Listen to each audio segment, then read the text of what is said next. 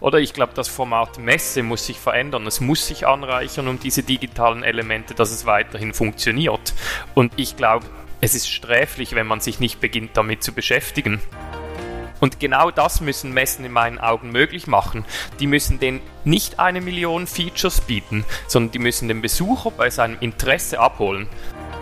Das, was die Messe dem Besucher wirklich bieten muss, ist ein Return on Time meine virtuelle Messe oder meine hybride Messe, wo ich alles Mögliche streame, das wird auch nicht die Zukunft sein. Herzlich willkommen zu Brand Trust Talks Beyond, der tiefgründigste Blick hinter die Kulissen von Marken und deren Machern. Hallo liebe Hörerinnen und Hörer, willkommen zurück zu Brand Trust Talks Beyond. Es geht wieder in die Tiefe. Natürlich habe ich mir dafür auch einen spannenden Gast eingeladen und zwar Matthias Baldinger. Er ist Gründer und CEO von Conteo und Conteo ist eine Art ja, digitale Erweiterung einer Messe, insbesondere auf das Thema Content fokussiert und soll eben gerade Menschen, die zu einer Messe gehen, eben die Möglichkeit geben, vor, während und danach auch entsprechend Content von den Marken auch zu nutzen und dadurch natürlich nochmal mehr aus der Messe auch herauszuholen.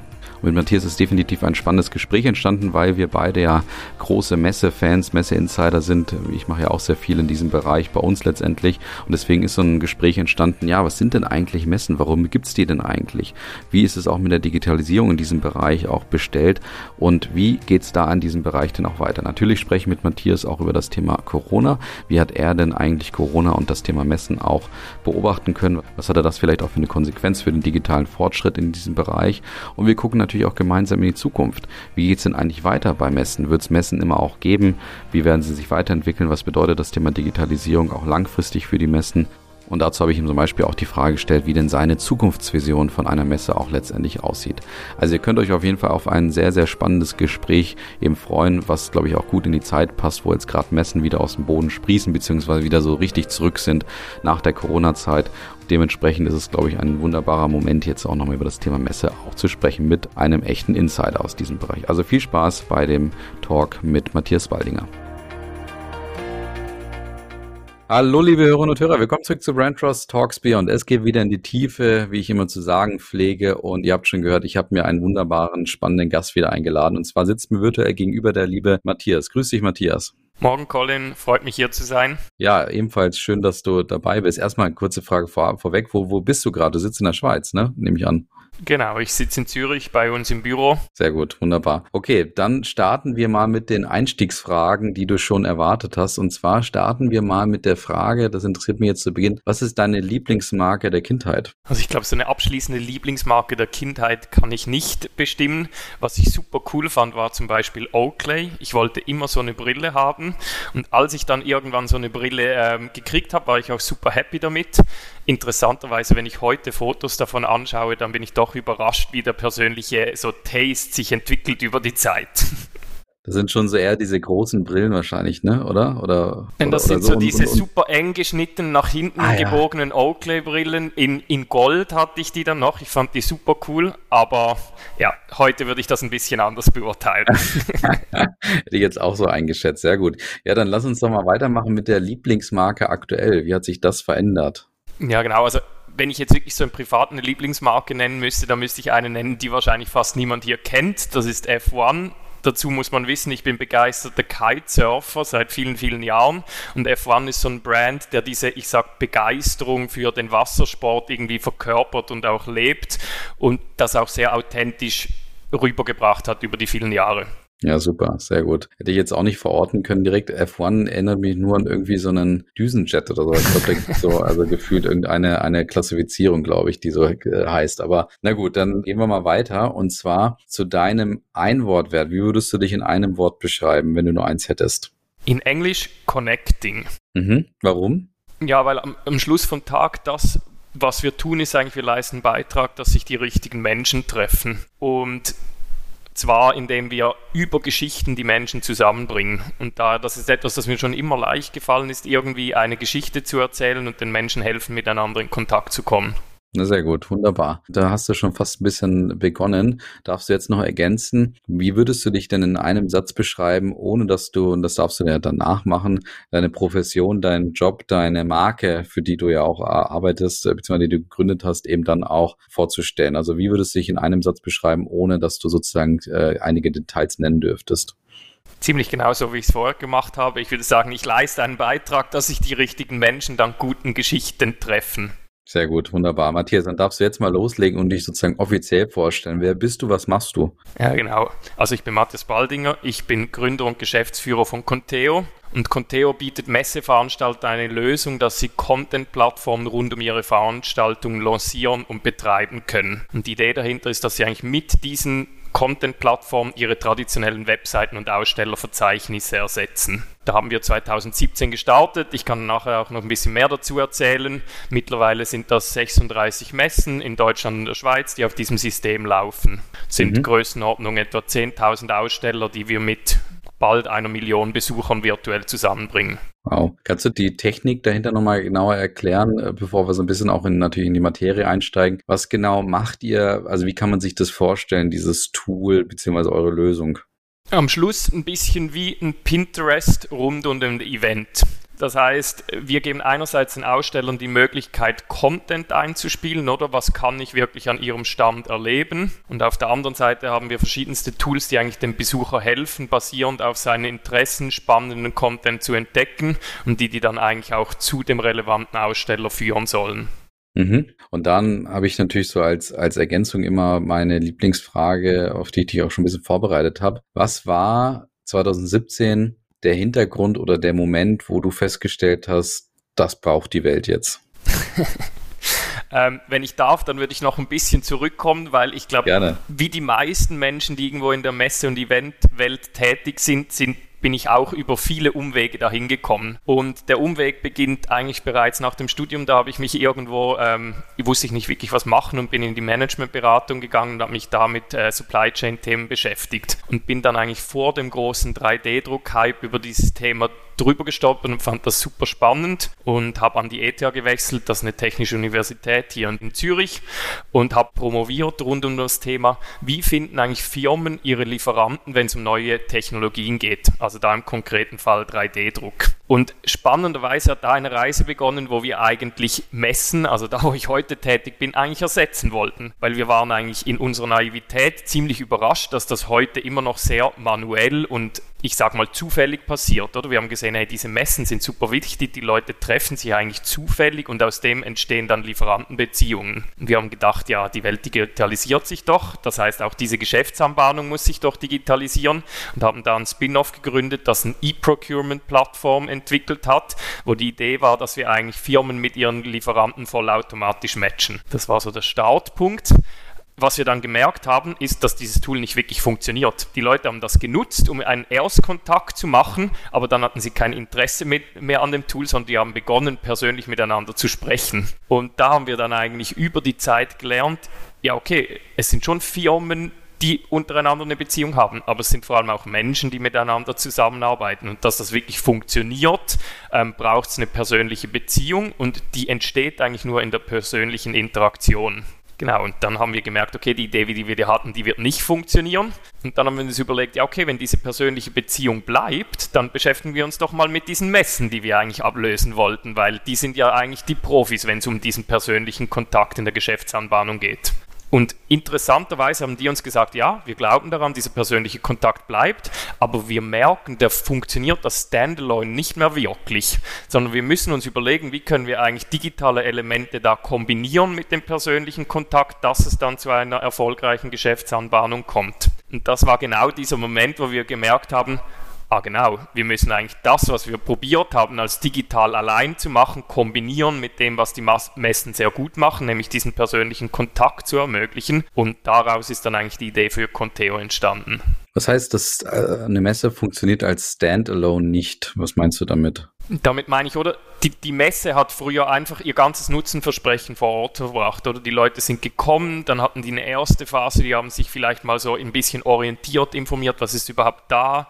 Dann sind sie wirklich in diese persönliche Interaktion gegangen und blöd gesagt sind sie hinten dann mit einem Stapel Katalogen wirklich rausgelaufen, um sich auch nachher zu äh, informieren. Und dieses Standalone entspricht nicht mehr, wie wir uns verhalten. Oder das, was die Messen immer Angst hatten, ist eigentlich, ja, ich will die Digitalisierung nicht anfassen, weil das ersetzt ja den physischen Kontakt. Und heute bin ich ganz fest davon überzeugt, es ist nicht online oder offline, sondern das Besucherverhalten, also das Verhalten von uns allen ist eigentlich online, offline, online.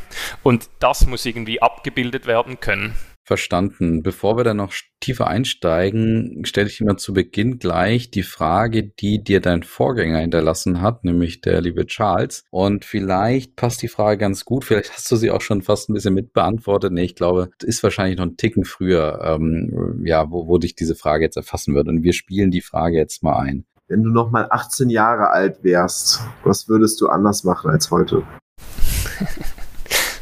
Ja, also die Geschichte, die ich vorgezahlt habe, ich bin ein bisschen älter, das heißt, das ist dann doch ein bisschen weiter zurück, die 18 Jahre. Um ehrlich zu sein, inhaltlich relativ wenig. Ich glaube, ich würde meinen Fokus früher shiften. Das heißt, als ich 18 war, da war mein ganzer Fokus gegen außen, oder? Ich wollte einfach so viel erleben wie irgendwie möglich. Reisen, neue Dinge machen, feiern, alles Mögliche. Mein Fokus ging komplett nach außen. Und ich habe dann erst viel später im Leben gelernt, dass es eigentlich auch eine sehr befriedigende Tätigkeit ist, den Fokus nach innen zu shiften und sich mehr mit sich selbst zu beschäftigen. Wieso sind diese Experience überhaupt so wichtig für dich selbst? Wieso bist du eigentlich auch getrieben? Getrieben in gewissen Themen, wieso willst du diese Erlebnisse unbedingt machen? Und ich glaube, wenn ich nochmal zurückgehen könnte, dann würde ich, glaube ein bisschen mehr Selbstreflexion auch schon in früheren Jahren beginnen zu machen. Das ist auch eine sehr, sehr reife Antwort, muss ich sagen. Ich überlege schon fast, das ist schon fast philosophisch. Das können wir jetzt einsteigen, weil ich mir gerade so überlege, ja, also, also du würdest weniger reisen sozusagen oder bewusster reisen oder, also, oder weniger feiern etc. Habe ich das richtig verstanden oder würdest du das mehr machen? Nein, das würde ich genau, um ehrlich zu sein, ich bin eigentlich wirklich happy auch mit allen Fehlern, die ich gemacht ja. habe. Ich kann das wirklich so Ding. Aber ich habe häufig gemerkt, dass ich erst viel später gemerkt habe, wieso bringt mir etwas überhaupt Befriedigung? Wieso ist mir etwas überhaupt wichtig? Und in diesem Zeitpunkt habe ich mir überhaupt nicht überlegt, wieso das so ist, sondern es war wie gegeben. Und ich habe dann erst viel später gehört, dass das sind ganz viele Glaubenssätze, die mir drin sind, irgendwie so Core Beliefs, die irgendwie mit dem zusammenspielen. Und gefühlt war mein ganzer Fokus früher immer nach außen. Ich habe diese Core Beliefs nie hinterfragt auch nicht im Sinn von, dass sie per se falsch sind, aber ich finde das eigentlich super spannend zu verstehen, okay, wieso sind dir welche Dinge wichtig? Wieso triffst du gewisse Entscheidungen? Wieso verhältst du dich in gewissen Formen? Und ich glaube, das habe ich erst viel, viel später als mit 18 entdeckt. Und wenn ich zurückgehen könnte, dann würde ich eigentlich inhaltlich, wie gesagt, fast alles gleich machen, aber ich würde mir bewusster überlegen, wieso mir gewisse Dinge so wichtig sind. Verstanden, sehr gut. Naja, vielleicht hast du irgendwann mal die Möglichkeit, zu deinem eigenen 18-jährigen Ich zurückzureisen. Was so technologisch noch auf uns zukommt, wissen wir ja alle nicht. Aber dann mal zurück, zurück zum Thema und vielleicht kann ich noch abschließend sagen, Oakley-Brille würdest du ja wahrscheinlich auch nicht kaufen, weil die hast du wahrscheinlich mit deutlich früher als mit 18 bekommen, ne? Genau. genau. Alles klar, sehr gut. Dann zurück ins Messegeschäft von diesem Punkt aus und lass uns mal äh, tatsächlich vorne beginnen. Erzähl mal, was aus deiner Sicht eine Messe eigentlich ist oder was eine Messe eigentlich ausmacht. Ich glaube, die Vermesse ist in erster Linie ein Versprechen. Und darum ist sie auch aus einer Branding-Perspektive eigentlich ein sehr interessantes Konstrukt aus meiner Sicht. Oder ich hole ganz ein bisschen aus, wenn Gerne. wir überlegen, oder dann wenn ich ein Produkt habe, dann kontrolliere ich meine Leistung eigentlich bis zu einem sehr hohen Grad. Oder wenn ich einen Running-Schuh mache, dann, wenn ich meine Operations im Griff habe, dann kann ich eigentlich bestimmen, wie dieses Produkt ist, ich kann es positionieren und so weiter. Wenn ich eine Dienstleistung habe, dann wird es schwieriger, weil in die Erbringung meiner Leistung muss ich ja meinen Kunden irgendwo involvieren. Das heißt, wenn ich Friseur bin, dann kann ich so gut sein, wie ich will, aber wenn der Kunde irgendwie Haare hat, die mir nicht liegen und eine Frisur will, die nicht passt, dann, dann wird es schwieriger, meine Leistung gleich zu erbringen. Oder oder ich werde abhängiger. Und die Messe als Plattform ist die Extremform meiner Meinung von dem, oder? Weil die Leistung entsteht erst durch meine Kunden und ich habe auch noch zwei Seiten, auf die ich angewiesen bin. Das heißt, ich kann als Messe nicht sagen, hey, meine Messe ist so und so, sondern die Messe entsteht aus der Summe der Aussteller und was die dort inszenieren. Und gleichzeitig, bloß weil ich dann meine Aussteller dazu gebracht habe, etwas Gutes zu machen, habe ich noch keine gute Messe, sondern ich muss noch die richtige Besucherzielgruppe dann auch dahin bringen und zu meinen Ausstellern führen. Und das heißt, im weitesten Sinn ist die Messe eigentlich nichts anderes als ein Versprechen an beide Seiten, also ich meine Ausstellende und Besuchende, dass zu dem Zeitpunkt wirklich Angebot und Nachfrage zusammentrifft. Kann ich absolut nachvollziehen und auch bestätigen aus, aus meiner Erfahrung mit, mit vielen, vielen Messen einfach, dass natürlich so auch diese Positionierung oftmals als Weltleitmesse, als Beispiel oder eben als gewisse Plattform etc. natürlich immer so das Ziel hat, sich auch genau so zu positionieren und zu sagen, das ist eben, also das kannst du grundsätzlich erwarten und dann ist immer ein bisschen die Frage, was machst du selber draus? Und das wäre wahrscheinlich auch so ein Punkt, was macht ihr da draus, beziehungsweise wie ergänzt eure Leistung jetzt nochmal in Wiederholung zu dem, was wir eben schon ein Stück weit gehört haben, wie ergänzt eure Leistung dies, dieses Messegeschäft oder dieses Plattformdenken, das du so ein bisschen beschrieben hast? Das heißt also, dass das Produkt eigentlich erst dadurch entsteht, wenn, ich sag mal, Besucher, äh, Gäste, Aussteller aufeinandertreffen. Ja, genau. Also die Frage, die uns sehr stark umtreibt, ist natürlich, wie verändert sich dieses Nutzenversprechen oder wie lässt sich dieses Nutzenversprechen in die digitale Welt transferieren? Oder wenn ich die Messe anschaue, insbesondere als wir 2017 uns sehr intensiv damit zu beschäftigen begonnen haben, haben wir gemerkt, das Internet ist für die Messe ein reines, ich sage, Werbetool. Oder die wollen Aussteller akquirieren, die wollen Besucher mobilisieren. Aber vom Nutzenversprechen, diese zwei Seiten zusammenbringen, wird eigentlich online sehr wenig gemacht. Und wir versuchen genau diesen Gap zu schließen oder wir versuchen dieses Nutzerversprechen dem heutigen Verhalten anzupassen. Und zwar dem, das ich vorher beschrieben habe, dass der Besuch eigentlich online, offline, online ist. Vielleicht kann ich ein Beispiel machen, was ich damit genau ja. meine, da, damit man sich das besser vorstellen kann. Und das Beispiel geht so, oder? Meine ganze Familie ist, sind begeisterte Skifahrer. Und meine Eltern sind früher, für die war klar, Ski, die kauft man in einem Sportgeschäft. Und die sind da reingelaufen, die hatten keine Ahnung, was sie wollten, haben mit einem Verkäuferin und einem Verkäufer gesprochen und haben sich beraten lassen, haben einen Ski ausgewählt und den gekauft. Jetzt mein Verhalten ist irgendwie gleich. Das heißt, für mich ist auch selbstverständlich, ich kaufe das in einem Sportgeschäft, aber ich würde nie im Leben einen Fuß in das Sportgeschäft setzen, ohne bereits zu wissen, welche Ski ich kaufen will. Oder das habe ich online vorher detailliert recherchiert. Ich habe ein Bild, welche zwei Modelle kommen vielleicht in Frage und so weiter. Dann gehe ich ins Sportgeschäft. Ich kläre da meine letzten Fragen. Ja, welche Länge soll ich genau nehmen? Okay, welche Bindung passt wirklich zu dem Modell und so weiter. Und dann kaufe ich die Ski. Und das ist so der Punkt, wo der, die Offline-Interaktion wichtig ist, oder dass ich wirklich den Kaufentscheid treffen kann. Und interessanterweise nachher bin ich dann interessiert, mich wieder online, ich sage eher passiv weiter zu informieren. Das heißt, äh, das Geschäft sagt mir vielleicht, hey, wir haben einen Newsletter, da informieren wir dich dann auch über unseren Rausverkauf, Ende Saison, willst du nicht abonnieren? Dann sage ich, ja, wieso eigentlich nicht? Okay, ich will auf eine passiven Weise online weiter informiert werden. Oder? Und das ist diese Journey online, offline, online. Jetzt der Punkt ist, wenn dieser Online-Teil am Anfang fehlt, dann fühle ich mich unwohl, die physische Interaktion vor Ort zu machen. Und genau das müssen Messen in meinen Augen heute abbilden können und da unterstützen wir sie.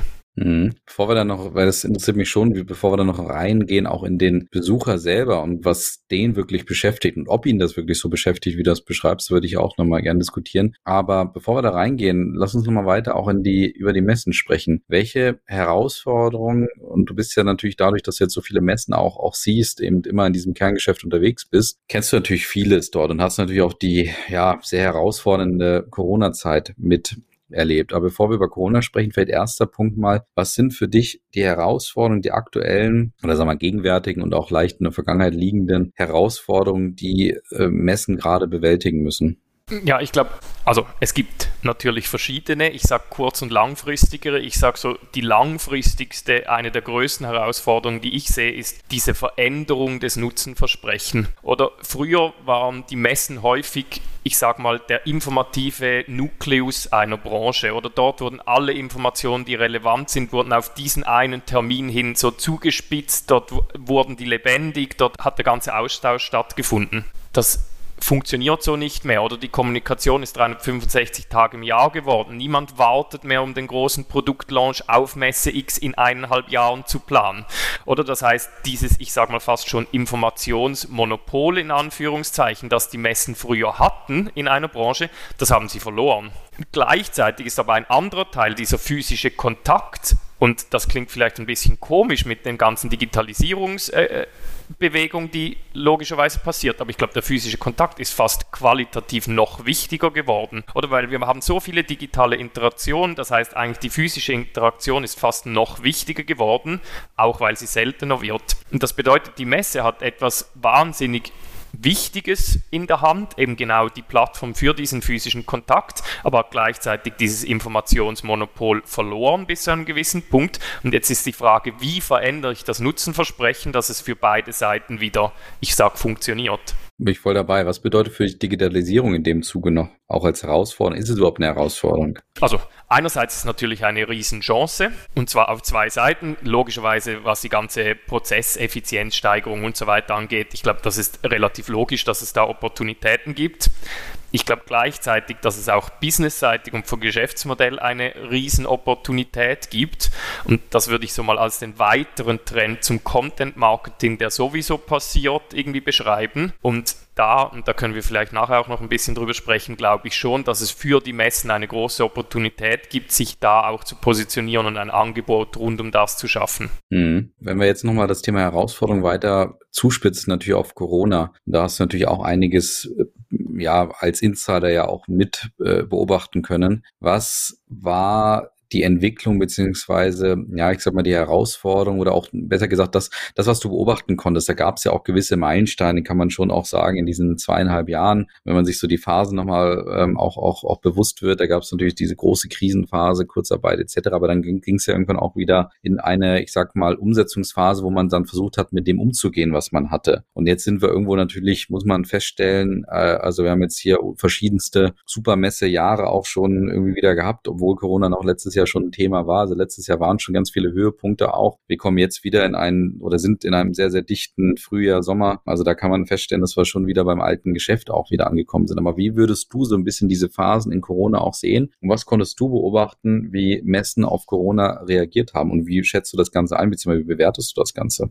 Ja, also ich glaube, der erste Moment war klar, das ist so der Schock und oder wir hatten auch Kunden, die waren im Aufbau von Messen als Verordnung, kamen die Messen verboten, die haben alle Leute wieder nach Hause geschickt und abgebaut und ich glaube, das war so diese erste Schockphase. Was ich spannend fand, ist, dass die eigentlich erstaunlich kurz angehalten hatte, sondern dass man dann wirklich einen wirklichen Schub von Innovation gesehen haben, oder? Die Leute haben sich wirklich hingesetzt, das war auch eigentlich eine coole Zeit und haben überlegt, okay, jetzt haben wir eine neue Situation, was machen wir? Und da wurden sehr, sehr viele Projekte angestoßen, auch sehr viele Projekte, die in dem Kontext, wenn du ein Messeverbot hast und dich physisch wirklich nicht treffen kannst, wirklich Sinn gemacht haben. Ähm, das war dann so die zweite Phase, das waren all diese virtuellen Messen. Irgendwo gab es einen gewissen Enthusiasmus, weil man auch so gespürt hat, die Branche hat so ein bisschen gesagt, ja, okay, wir haben vielleicht die letzten 20 Jahre nicht so Gas gegeben bei der Digitalisierung, aber jetzt haben wir uns in der kürzester Zeit irgendwie neu erfunden. Und ich würde sagen, nachher kam dann aber die Ernüchterungsphase, weil all diese virtuellen Messen haben nicht wirklich funktioniert. Und ich muss ganz ehrlich zu sagen, zum Glück nicht, weil wir wollen ja uns wieder physisch treffen, oder? Und das ist dann auch so ein bisschen das, was ich jetzt beobachte, vor allem wenn wir aus Corona rauskommen, dass eigentlich sehr viele Projekte in Corona gestartet wurden und einer Voraussetzung, dass du ein Messeverbot hast, das heißt standalone virtuelle Lösungen.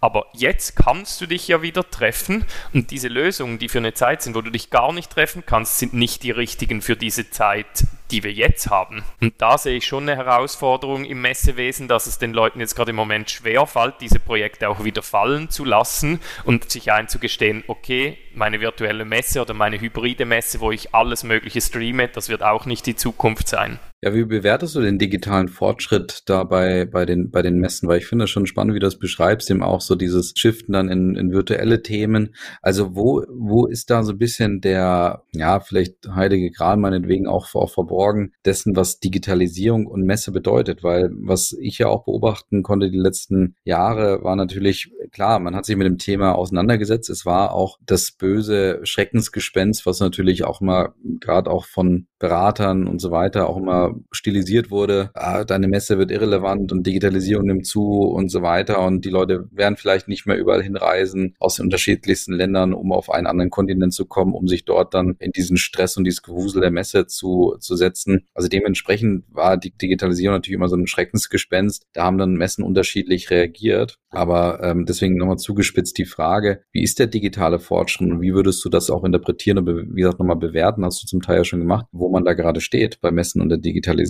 Also ich glaube, eine abschließende Antwort über die ganze Branche zu geben, äh, die gibt es in dem Sinn nicht. Ich glaube, man hat sehr unterschiedliche Takeaways äh, weggenommen. Interessanterweise, wir sehen Kunden, die sagen, ja, äh, wir fokussieren jetzt noch stärker nur auf unsere physischen Plattformen und weil irgendwie alles Virtuelle, was wir probiert haben, funktioniert ja nicht. Und andere sagen, ja, nein, jetzt haben wir ja sozusagen den Schub genommen und wir versuchen den jetzt mitzunehmen. So im Schnitt was für mich die größte Veränderung ist, ist, dass ein gewisser Mindset-Shift stattgefunden hat. Und das geht genau in die Richtung, die du beschrieben hast. Ich glaube, vor Corona hatte alles Digitale auch immer so diesen Angstfaktor dabei. Oder wir haben mit vielen was wir ja eigentlich machen, wir machen die Messe vor der Messe digital erlebbar über diese Content-Plattform. Und vor Corona hatten wir viele Gespräche, wo Messeveranstalter uns gesagt haben, ja, das wollen wir gar nicht, weil dann müssen die Leute ja nicht mehr kommen. So ein bisschen diese Mentalität, ja, wenn du nicht dabei bist, bist du selber schuld und ich zeige dir sicher nicht, was da vor Ort passiert ist im Internet, weil ich, dann musst du ja nicht mehr kommen.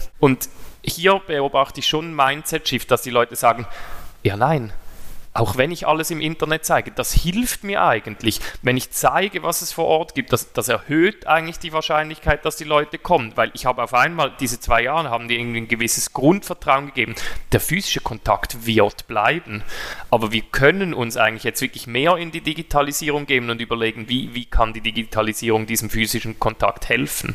Das ist eine spannende Aussage, wie ich finde, weil das natürlich ja tatsächlich auch mein Eindruck ist, was die Tonalität angeht. Und insofern hast du mir aber schon nochmal einen neuen Blickwinkel gegeben, weil die Tonalität war, wie ich finde, vor Corona tatsächlich Schreckensgespenst und natürlich auch immer die eigene Stärkung seiner Position im Sinne von Messen wird es immer geben, der persönliche Kontakt ist so zentral und, und das war also gerade, wo alles digitaler wird, da hat man eigentlich eher die Digitalisierung sozusagen auch versucht, dann auch den Gegentrend dabei aufzuzeigen, dass natürlich richtig ist und auch eine gute Idee ist, dass man gesagt hat, wenn es immer alles digitaler wird, wird natürlich der, die Sehnsucht, Menschen zu treffen, etc. viel höher sein. Das war vor Corona wohlgemerkt. Danach waren wir uns nicht ganz so sicher oder während Corona waren wir uns nicht ganz so sicher, wie sich das entwickelt natürlich. So aus der banalen Beobachtung heraus konnten aber natürlich schon davon ausgehen, dass es wieder irgendwo auf dem Niveau sich einpendelt und jetzt sind wir wieder bei dem Thema angekommen und das ist natürlich die Wasser auf die Mühlen von, von allen Messemachern schon vor Corona, die eben gesagt haben, ja, seht ihr, das Zwischenmenschliche wird immer,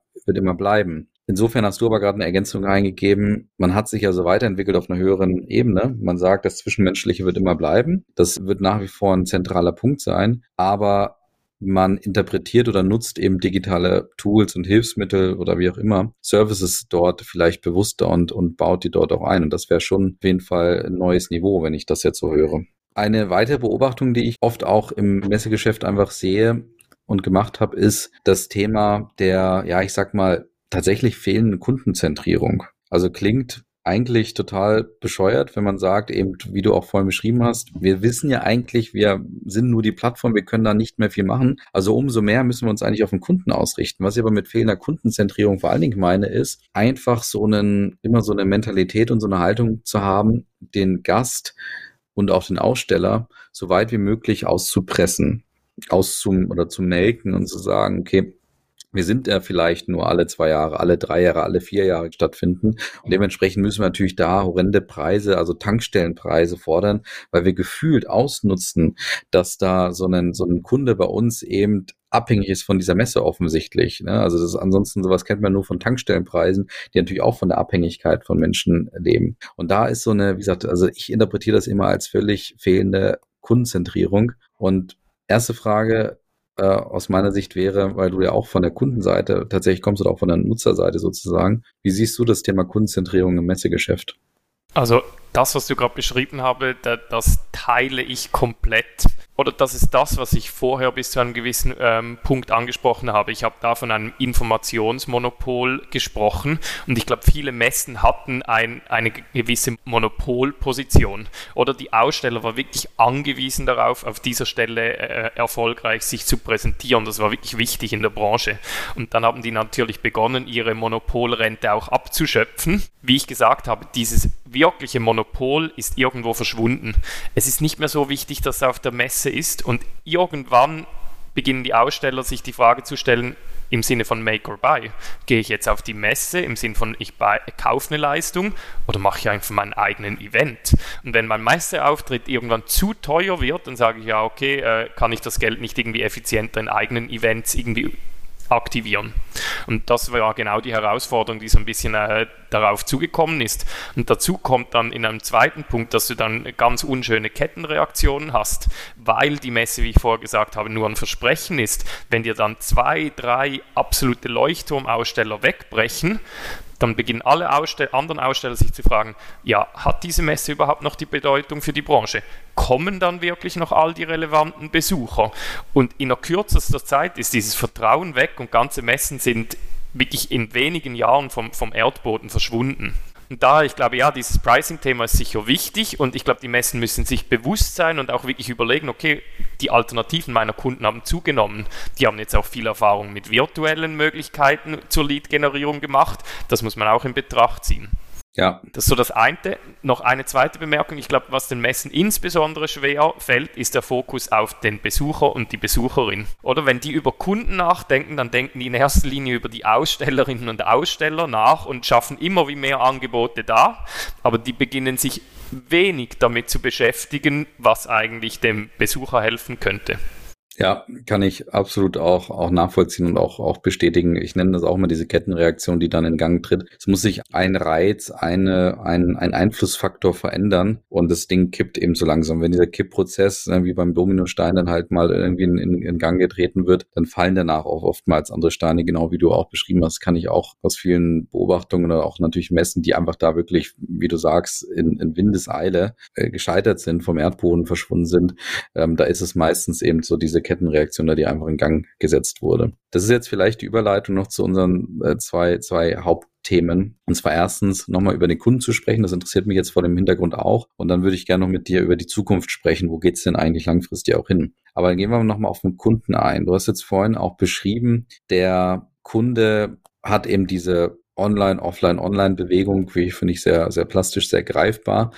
Und du gehst auch von einer Knappheit aus, dass es eben, ja, dass, er sich vorher informieren möchte, bevor er zu so einem Messestand geht. Das würde ich insofern nochmal challengen. Ist das über alle Generationen hinweg so? Oder ist das vielleicht ein Thema natürlich auch der Generation, die einfach gewohnt ist, mehr sich auch übers Netz dann zu informieren? Und ist es nicht dann doch so, dass man so die, ja, ich sag mal, will jetzt gar nicht aufs Alter beziehen, aber dass es da einfach gewisse Milieus auch gibt oder Zielgruppen, Personas gibt, die auch auf eine Messe gehen und sagen, ja, ich mag das dort angesprochen zu werden, ich gehe zu meinem Aussteller, ich habe mal, mal meinen Zettel vorgeschrieben und gehe die alle nacheinander ab und challenge die mal ein bisschen etc. Also das ist mal so, so der eine Punkt. Und anders gefragt, vielleicht auch um das zu verstärken, was ist die Knappheit des Menschen, wenn er solche digitalen Tools, wie ihr jetzt auch anbietet, aber grundsätzlich ja in dem Bereich eben auch, auch, äh, also dass er die auch nutzt. Also warum sollte er die nutzen? Weil ich will es nochmal verstärken, ohne die Frage zu verbessern. Ich habe im Messegeschäft viele digitalen Ideen beobachten können.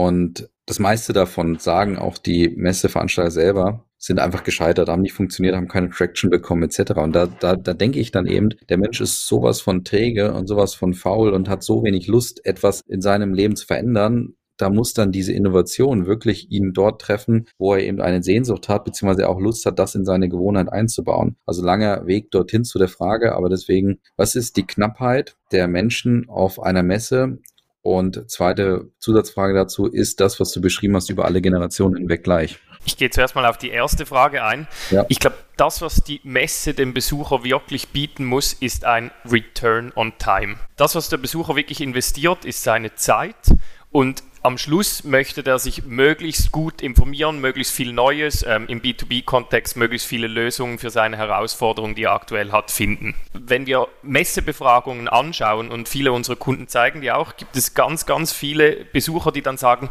ja, es war schon irgendwie schön auf der Messe, aber am Schluss bin ich dann trotzdem immer bei den Firmen, die ich schon kenne, gelandet und habe irgendwie nichts Neues gesehen. Ich bin hundertprozentig überzeugt, dass auf jeder Messe für eigentlich jeden Besucher, außer du gehst auf eine komplett falsche Veranstaltung, etwas Spannendes ist und etwas, was dich wirklich weiterbringt. Der Punkt ist, die Leute sind nicht mehr bereit und ich glaube, über fast alle Zielgruppen gleich viel Zeit in die physische Suche zu investieren. Das siehst du auch in all diesen Studien über die Verweildauern auf, die Mess auf den Messen. Die letzten 20, 30 Jahre sind die kontinuierlich zurückgegangen. Das heißt, die Leute sind nicht mehr bereit, so lange zu suchen weil die sind es sich sonst im Leben auch nicht mehr gewohnt, so lange zu suchen, sondern die haben ja ein Tool, das Internet, das hilft ihnen bei der Recherche. Und genau das müssen Messen in meinen Augen möglich machen. Die müssen den nicht eine Million Features bieten, sondern die müssen den Besucher bei seinem Interesse abholen.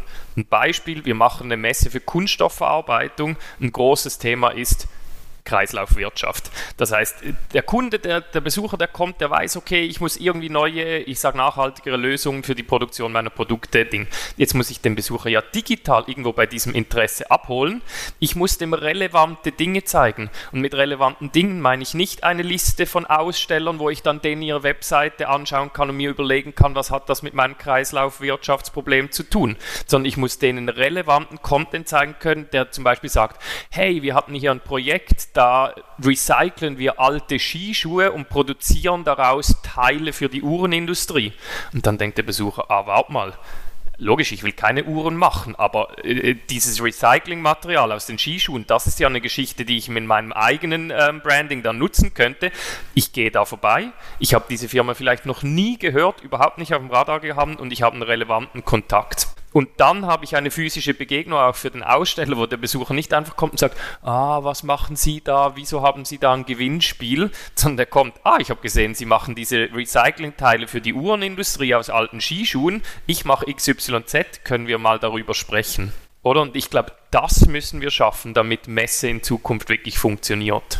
Ja, das leuchtet tatsächlich total ein. Das Wort Return on Time ist da definitiv ein Punkt, trifft's sehr gut. Ja, wir haben weniger Zeit, beziehungsweise haben mehr zu tun in der verbleibenden Zeit, haben aber mehr Möglichkeiten, müssen wir natürlich mehr da reingeben und bin dabei. Also ich sehe das ja, diese Gestresstheit natürlich bei vielen Leuten, bei mir selber ja auch. Ähm, muss genau überlegen, wo ich meine Zeit investiere. Kann ich für vier Stunden auf die Messe gehen und dann weiterreisen? Ähm, aber wenn ich mir das jetzt mal vorstelle, wie es vorher war, dann musstest du natürlich tatsächlich wahrscheinlich zwei, drei Tage bleiben, wenn du da irgendwie eine Aufgabe hast, alles abklappern etc. Und das stellt sich natürlich jetzt anders dar. Ich würde es wahrscheinlich noch ergänzen, dass es Return on Time auf der einen Seite ist. Das heißt, für mich selber versuche ich natürlich das Beste aus der Zeit zu machen, habe natürlich da auch einen Reporting-Druck, aber ich glaube auch dieser Druck, auch Ergebnisse zu liefern danach, der hängt mit Return on Time zusammen, aber ich glaube, der ist natürlich für einen Besucher auch hoch im Sinne von, dass er auch nachweisen kann. Ich habe dort mich entsprechend informiert, die besten Informationen auch vorher gesammelt. Ich habe die richtigen Leute getroffen, weil ich mich minutiös vorbereitet habe. Ich habe das selber jetzt, also wenn ich auf Messen gehe, habe ich das genau so, dass ich natürlich sage, für mich ist es ein Investment, wenn ich da jetzt hinfahre, zeitlich, aber auch finanziell, war, war ja auf das Haus bei Southwest als Beispiel, da das, das hat ein, das ist ein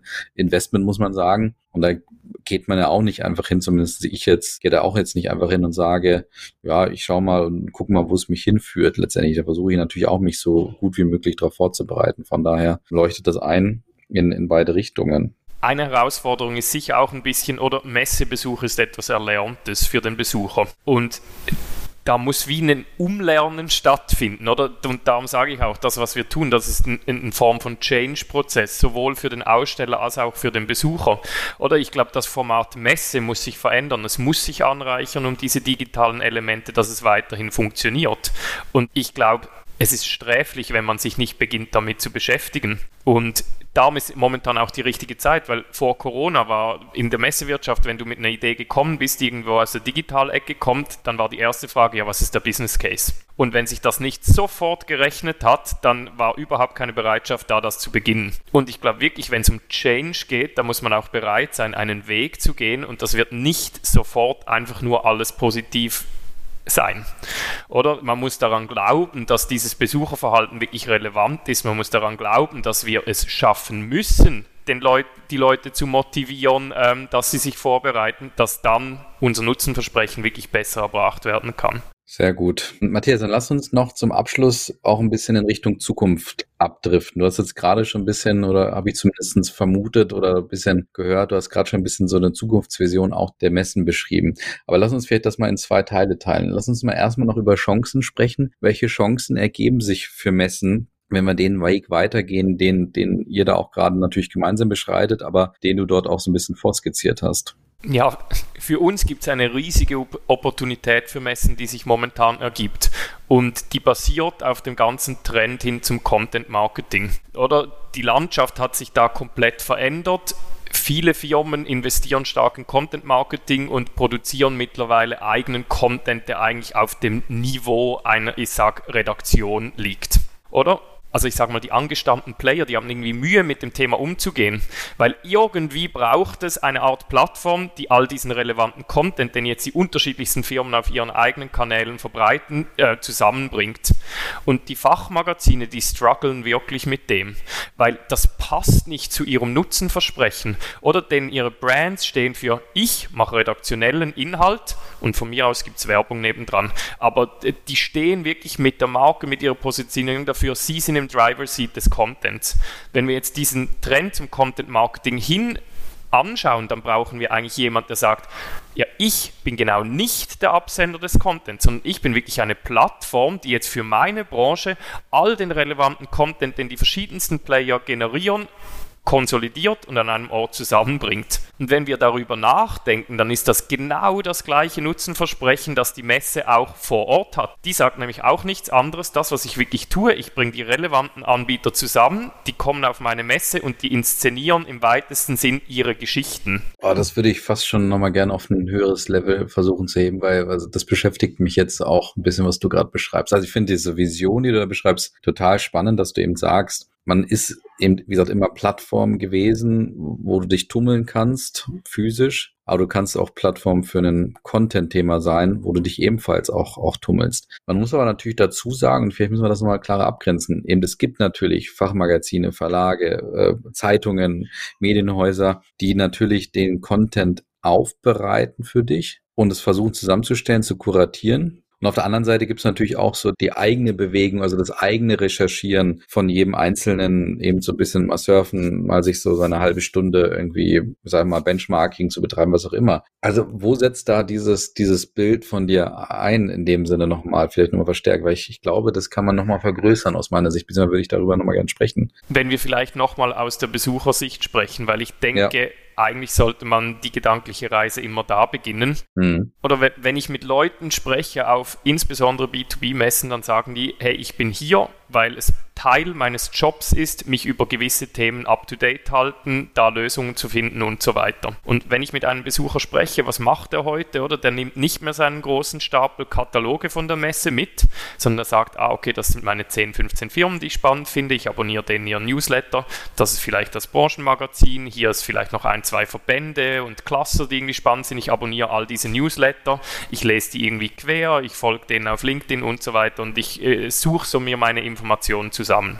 Wenn jetzt die Messe ein Versprechen abgeben könnte und sagt, hey, ich habe eine zentrale Plattform, da läuft all dieser Content, den du dir da selbst zusammensuchst von diesen verschiedenen Playern zusammen und ich mache es dir super einfach, weil ich kenne ja deine Interessen. Ich weiß ja, um bei dem Beispiel vorzubleiben, dass du dich für Kreislaufwirtschaft in der Kunststoffindustrie in, interessierst.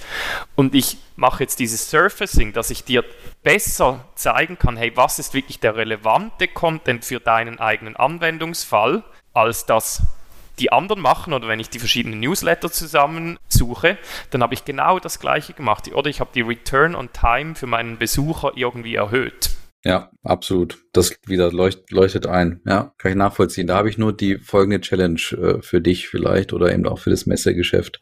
Also Du holst die Leute natürlich bei ihrem Need nach Informationen und auch beim Thema Return on Time ab und, und auf der anderen Seite lieferst du natürlich den Messen auch den Punkt, ja, äh, ihr habt da, ihr könnt euch da weiterentwickeln in einer definitiv fundamentalen Art, wie ich finde. Also ich finde diese Vision sehr spannend, muss ich sagen. Aber wir haben mehrere äh, Herausforderungen. Die Qualität der, der, des Contents ist natürlich auch entscheidend. Und dieser Content wird natürlich auch von den Ausstellern mhm. geschrieben. Die haben natürlich ein ureigenes Interesse, ihren Content gut zu machen auf der anderen Seite, also deswegen, ich denke, die Qualität wird da schon irgendwo auch einigermaßen äh, gesichert werden und alles, was gut ist, setzt sich durch, was scharf ist, was kantig ist, kann dann auch entsprechend gut eingeordnet, gerankt werden, den Interessen zugeordnet werden, etc. Aber gleichzeitig sehen wir natürlich auch einen riesigen Need und ein Bedürfnis danach, nicht nur Content zu, zu konsumieren, sondern auch Authentizität zu fühlen und zu sehen und zu spüren. Das heißt also, jetzt vorgefertigte, oberflächliche Marketing-Broschüren dann halt digital digital zu sehen,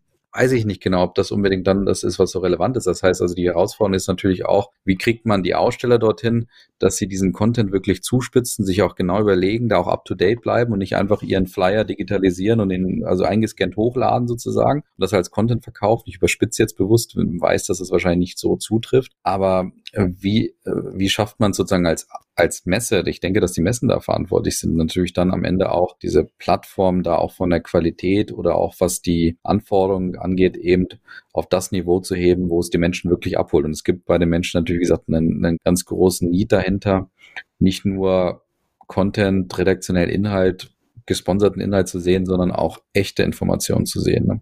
Genau. Unsere Antwort ist der genau gleiche Mechanismus, der auf der Messe spielt. Oder die Messe ist ein Wettbewerb um die Aufmerksamkeit der Besucher. Oder jeder Aussteller überlegt sich, hey, was baue ich hier für einen Stand auf und sieht nach der Messe, okay, die einen hatten super viele Besucher, die anderen hatten super wenige und dann versuchen sie sich zu verbessern für die nächste Messe. Den ganz großen Fehler, den die Messen im digitalen machen, ist ihr Denken im den Messemedien ist, ich habe ein Verzeichnis, das beginnt bei A und hört bei Z auf und dann kann irgendjemand noch bezahlen und dann ist er von mir aus weiter oben gelistet. Die haben sich nie überlegt, dass ich diesen Wettbewerb online abbilden muss. Und das haben wir getan. Diese Content-Plattform kuratiert sich selbst basierend auf etwas, das wir Likelihood to Interact nennen. Das heißt, wir berechnen für jedes Content-Piece abhängig von den Interessen der Person eine Likelihood to Interact und ranken das dann so und spielen das so aus.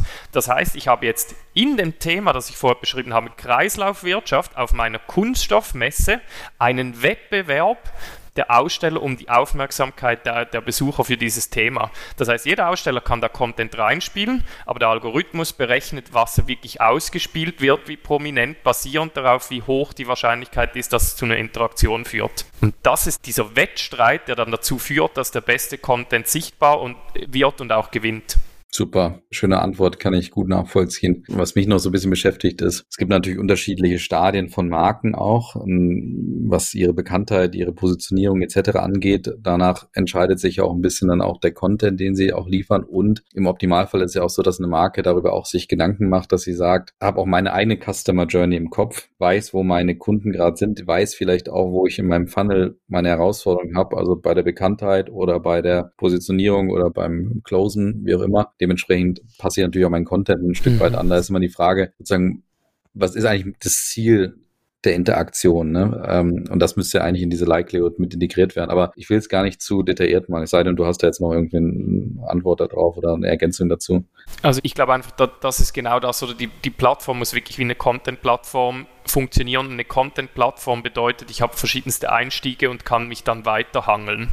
Und interessanterweise sehen wir, dass ich sage mal, die großen etablierten Aussteller in diesen Themen meistens eher im Mittelfeld performen. Aber das ist, glaube ich, auch bewusst. Auch auf der Messe, die wollen nicht den allerüberlaufendsten Stand haben, sondern die wollen einen gut gefüllten Stand haben, weil die genau dieses Versprechen haben. Du bist nicht der Hype, sondern du bist etablierter Player.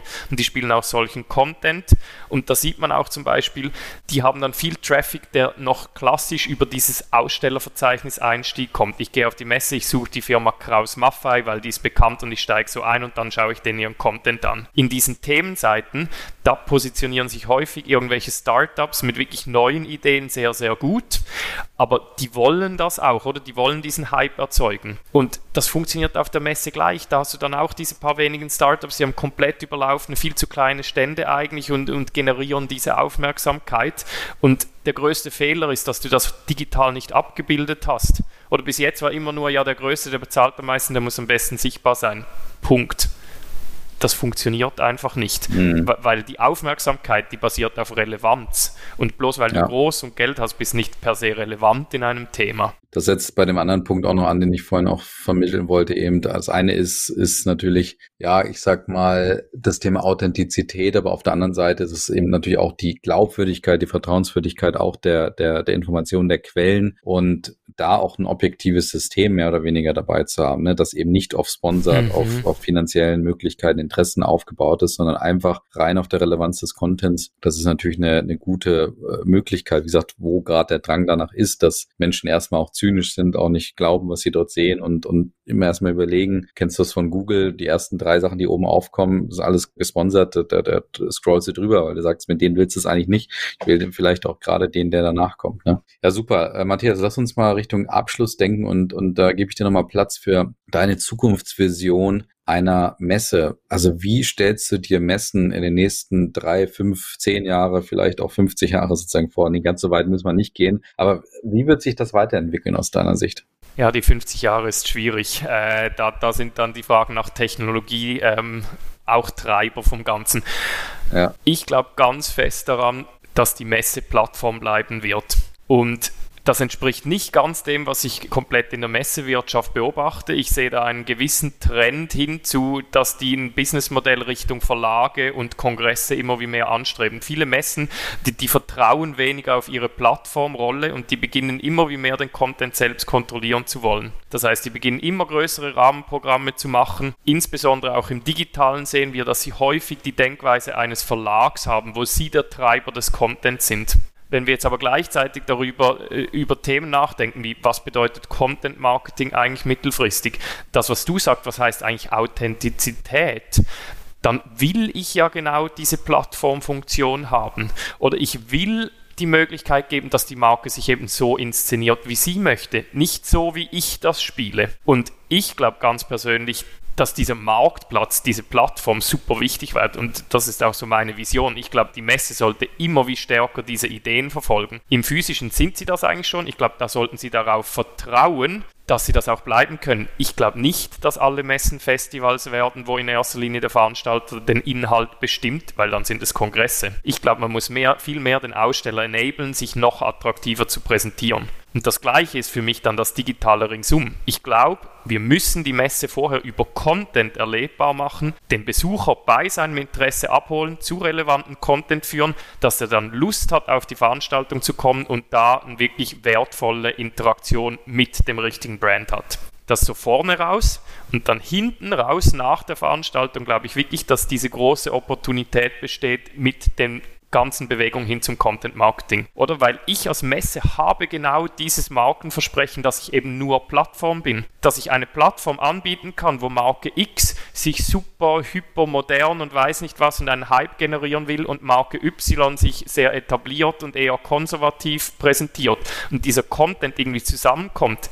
In einem Fachmagazin fühlt sich das weird an, wenn du jemanden hast, der macht Content, der ist so, so voll gepusht und irgendwie super modern formuliert und die und du hast daneben Content, der irgendwie das nicht stimmig unter dem Brand eines Fachmagazins. Aber wenn du einen Brand hast, der für eine Plattform steht, dann ist völlig okay, wenn ganz unterschiedliche Tonalitäten, ganz unterschiedliche Ideen sich auf einmal mischen und irgendwie da auch Platz haben, nebeneinander zu bestehen. Und da meine Vision ist wirklich, dass die Messe es schafft, diese Grundidee der Plattform aus dem physischen ins Digitale zu heben und wirklich das Vertrauen hat, auf den Content des Ausstellers zu setzen und eben nicht selbst beginnen, selbst Content zu produzieren. Super. Bin sehr gespannt, Matthias, wie sich das weiterentwickeln wird, weil ich kann deiner Zukunftsvision sehr viel abgewinnen. Und das würde natürlich konsequenterweise für euch auch bedeuten, dass sich euer Tool und eure Dienstleistung natürlich auch immer weiterentwickelt. Deswegen bin ich sehr gespannt, das weiter zu beobachten. Damit wären wir schon fast am Ende. Du hast noch zwei Fragen, die du beantworten bzw. parieren musst oder darfst. Und die erste Frage geht an dich, die darfst du nämlich weitergeben, beziehungsweise ich frage dich, welche Frage möchtest du gerne dem nächsten, der nächsten hier mit auf den Weg geben? Also da ich in der Messewirtschaft bin, würde ich da irgendwie bei meinem Thema bleiben. Meine Frage wäre wär ja dann, wann warst du zuletzt auf einer Messe und wie war deine Erfahrung? Und insbesondere, falls es nach Corona war, wie hat sich die Erfahrung verändert im Gegensatz zu vor Corona? Sehr schön, vielen Dank. Und jetzt abschließend, das ist dann vielleicht auch ein bisschen das Schlusswort. Ich gebe dir alle Werbebanden, alle Kinosäle, alle, weiß ich nicht, äh, Plakatwände, natürlich alle Content-Plattformen, Magazine, Fachverlage, alles, was du dir so vorstellen kannst, um eine Botschaft nochmal